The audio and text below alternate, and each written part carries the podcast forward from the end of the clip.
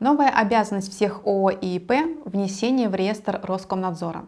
С 1 сентября 2022 года вступили в силу новые правила обработки и защиты персональных данных, куда входят не только телефон, но и фамилия, имя, отчество, СНИЛС, ННН, фотография и так далее. Соответствующие изменения внесены в Федеральный закон о персональных данных. Итак, поехали. Главное изменение, которое должно затронуть практически все российские организации, это необходимость направить в Роскомнадзор уведомление о намерении обрабатывать персональные данные работников. Подать уведомление а, о начале обработки персональных данных должны операторы.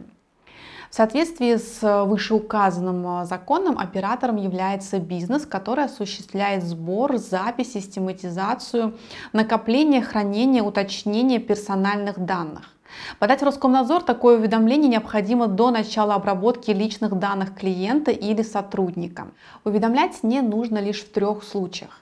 Если персональные данные включены в государственные информационные системы, если оператор обрабатывает персональные данные без автоматизации, то есть не, не вносит их в компьютер, что практически никогда не бывает, если осуществляется обработка персональных данных в случаях, предусмотренных законодательством Российской Федерации о транспортной безопасности. Это означает, что подавляющее большинство операторов, в том числе все работодатели, должны будут уведомить Роскомнадзор. До выполнения этой обязанности они не имеют права работать с личной информацией граждан.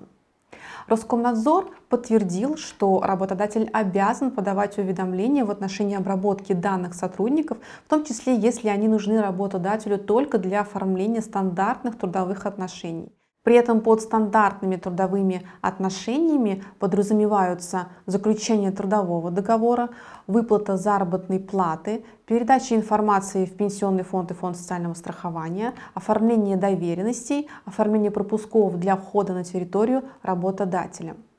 Таким образом, отчитаться перед э, ведомством придется, если начинаете обрабатывать личные данные, которые принадлежат работникам, клиентам компании, когда их перс-данные нужны для исполнения договора. Лицам, которые разрешили передавать перс-данные третьим лицам, лицу, которое нужно однократно пропустить на территорию компании, лицу, которое предоставляет о себе данные только о фамилии, имени и отчестве.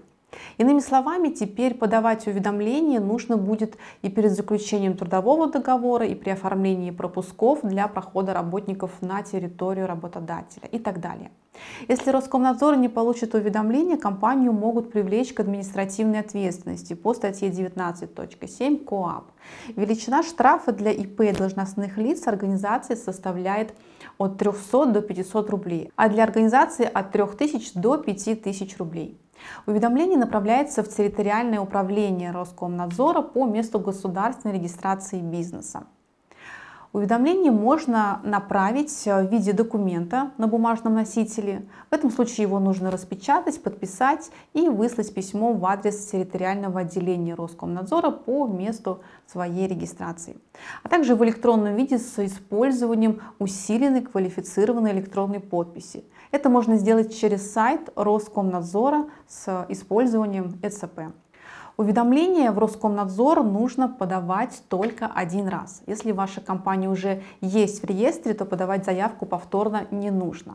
Но вам следует проверить сведения, которые есть в Роскомнадзоре, в частности категории персональных данных и категории субъектов персональных данных, которые вы указали в ранее поданном уведомлении. Если какие-то виды личной информации отсутствуют, например, из трудовых правоотношений, то нужно уведомить Роскомнадзор об изменении сведений.